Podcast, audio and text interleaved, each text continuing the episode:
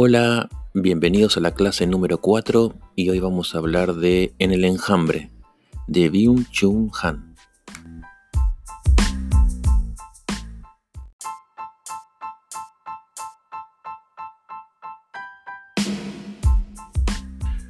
Hola, bienvenidos a quizás muy probablemente el último, la última clase, el último podcast, el último episodio y que vamos a hablar de el último libro, el último, el último tema de la cursada, que es sobre el libro En el enjambre. En el enjambre es un libro de un filósofo de Corea del Sur que actualmente vive en Alemania y que es profesor de filosofía en la Universidad de Artes de Berlín, que se llama Byul Chul Han. Este, algunos dicen que es una especie de continuador de las ideas de otro gran pensador del siglo XX que fue Michel Foucault. Y, quiero decirles que este es un texto fácil, es más, un texto muy de sentencia. Eh, este filósofo tiene una obra muy vasta, pero al mismo tiempo todas sus publicaciones son muy breves y muy de frases, de sentencias. Van a notar que tiene frases como muy, si se quieren, muy recordables, muy memorables y muy subrayables, ¿no? De esto de, que podemos este, entender bastante bien sus conceptos porque es muy, este, muy lacónico a la hora de, escribir. De hecho, sus libros no superan siempre las 100 páginas y, y eso lo hace de tener una mirada muy, muy interesante. Así que no tengan miedo sobre este autor que puede a priori resultar difícil, críptico, este, pero, que, pero nada que ver, ¿sí? Así que bueno, comencemos con, la, con, la, con los conceptos.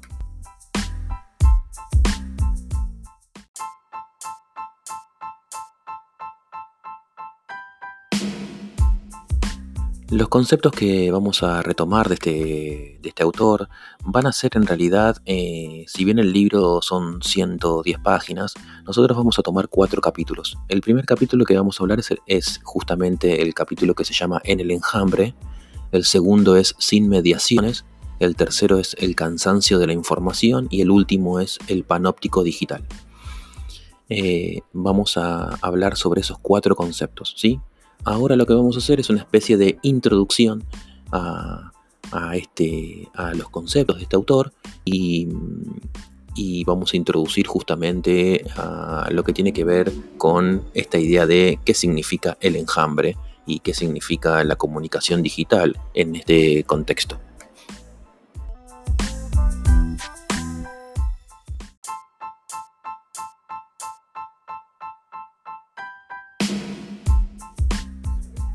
Vamos a comenzar entonces con los conceptos de este libro y vamos a empezar con una de las primeras, las primeras ideas de este filósofo de Corea del Sur que habla y dice que la comunicación digital está en crisis, va a decir él.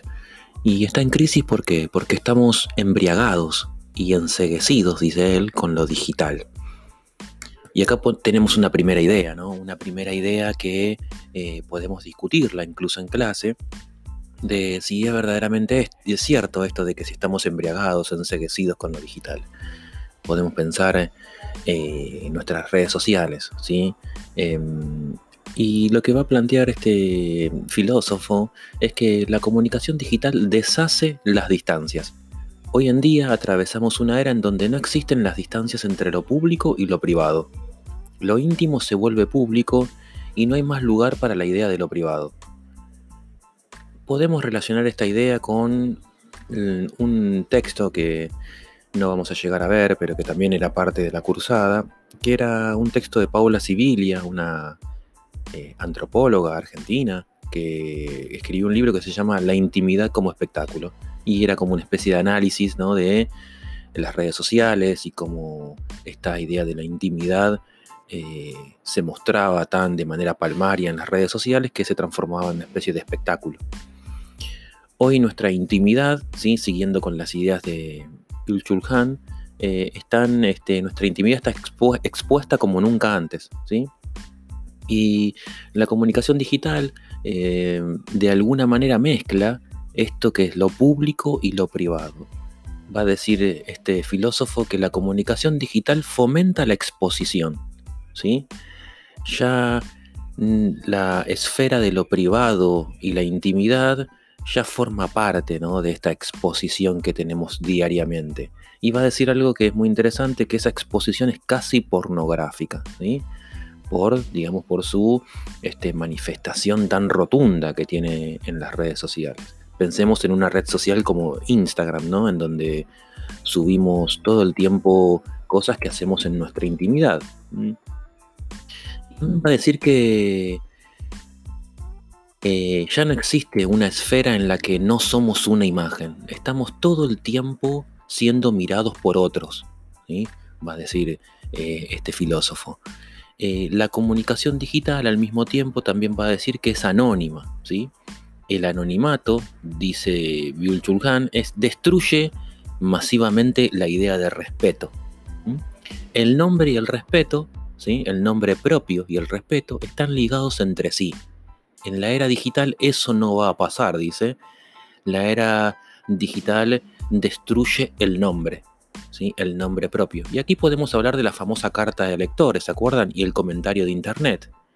Y cómo funciona ¿no? esa idea de el nombre propio y el respeto y cómo el comentario en Internet, la idea de lo, del anonimato, ¿sí? de cómo el, el anonimato de alguna manera este, permite, habilita el insulto, la falta de respeto, etc. Eh, y al mismo tiempo, Bill Chulham dice que en el mundo digital el medio del afecto, ¿sí? Le dice por el medio del afecto. ¿Por qué dice el medio del afecto? Porque en la carta de lectores lo que vemos siempre es que nos tomamos tiempo para escribir una carta, ¿sí? La redactamos, la pensamos, la tenemos que mandar por correo o por mail, ¿sí? pero nos tomamos un tiempo para escribir eso. En cambio, en Internet todo es impulsivo, no pensamos, escribimos rápidamente y le damos enviar. Y ahí eh, lo que va a decir este filósofo es que es, en esa temporalidad se transportan afectos, ¿sí? se transportan más afectos que en la comunicación analógica. Acuérdense de esto. Eh, por eso dice que lo digital es el medio del afecto. ¿Por qué? Porque nos, eh, en Twitter, cuando tuiteamos o cuando dejamos un comentario, estamos atravesados de alguna manera por el afecto repentino y ese afecto repentino lo trasladamos a nuestro mensaje. La decadencia cultural que reina en la comunicación digital, va a decir él, erosiona la idea de respeto. ¿Mm? Esto es como una introducción a los capítulos que vamos a empezar a ver ahora y el primero es en el enjambre.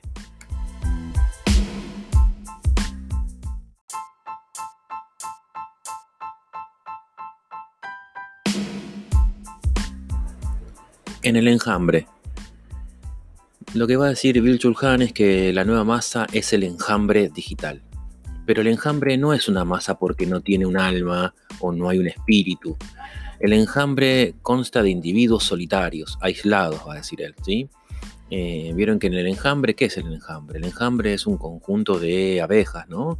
Que están en un panal y que, eh, que están en, un conjunto. Lo que va a decir eh, Bill Chulham es que somos en la comunicación digital, en las redes sociales, en internet, somos un enjambre, pero que somos, somos un enjambre que consta de individuos solitarios, aislados, esos individuos, va a decir, son parte de este enjambre, pero que no forman ningún nosotros. ¿sí?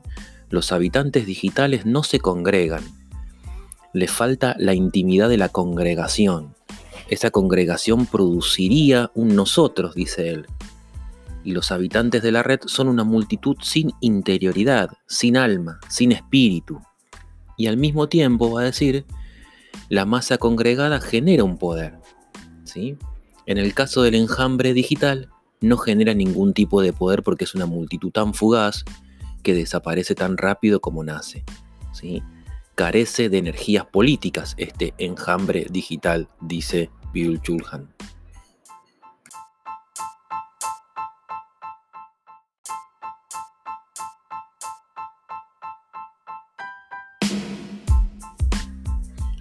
Segundo concepto importante del libro, el, segundo capítulo que vamos a analizar, y es el capítulo que se llama Sin mediaciones.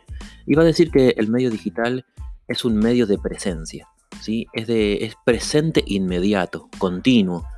La comunicación digital tiene como virtud que las informaciones se producen, se envían y se reciben sin mediaciones, sin intermediarios.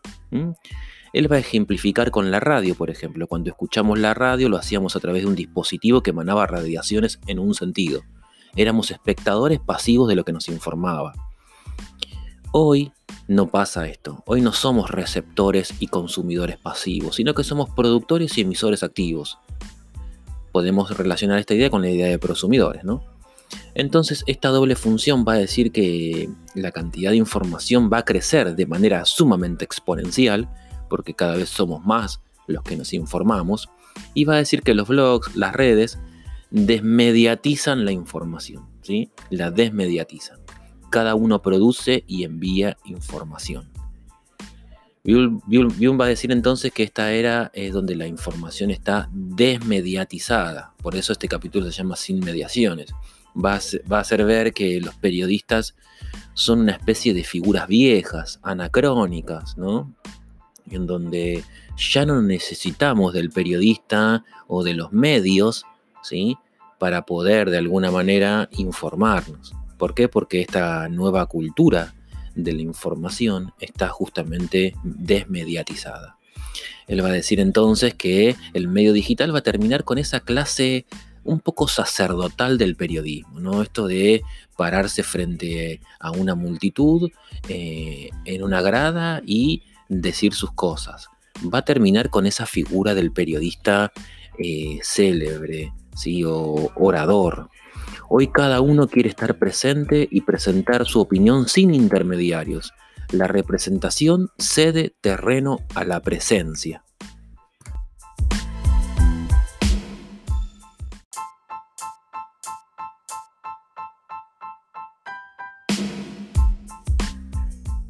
Hablamos de los últimos dos capítulos que nos quedan y es el cansancio de la información y el panóptico digital, ¿sí? Lo que va a decir entonces Buell es que cuanto más información se pone a nuestra disposición, más impenetrable se hace el mundo.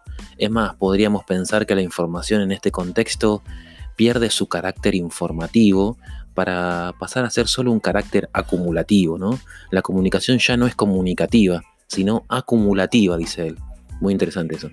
Y el panóptico digital eh, va a decir que en esta era, donde de panóptico digital, no hay confianza. La posibilidad de obtener información de manera tan rápida y tan fácil es de alguna manera perjudicial a la confianza, va a decir él. La crisis actual de la confianza se debe claramente a los medios de comunicación. La conexión digital facilita la obtención de información. La sociedad pasa a ser una sociedad de la vigilancia donde había confianza, ahora hay vigilancia, dice él. ¿Por qué? Porque cada clic que hago queda almacenado en algún lugar. Cada paso que doy puede rastrearse en la web. En todas partes estamos dejando huellas digitales. En lugar del Big Brother, dice él, del gran hermano, se produce la Big Data. La sociedad digital de la vigilancia crea un panóptico. Los habitantes del panóptico digital crean una red entre sí y se comunican entre sí lo que hace posible el control eh, en, este contexto de hipercomunicación. ¿sí? Y el enlace que establecemos en la red también crea este panóptico, ¿sí? contribuye a la creación de este panóptico. Vigilancia y control entonces son partes inherentes de la red. Eh, de lo digital. ¿sí? Lo particular de este panóptico de vigilancia es que empieza a desaparecer las diferencias que existen entre ese gran hermano y los habitantes de la red. Aquí cada uno entonces observa, pero al mismo tiempo vigila al otro. No solo nos vigila Google y Facebook, sino que también nos vigilamos entre nosotros. Cuando leemos que una publicidad dice nosotros creamos confianza, es mentira. Lo que hace es que deshacen la confianza y la suplantan por el rol de la vigilancia y el control. ¿Mm?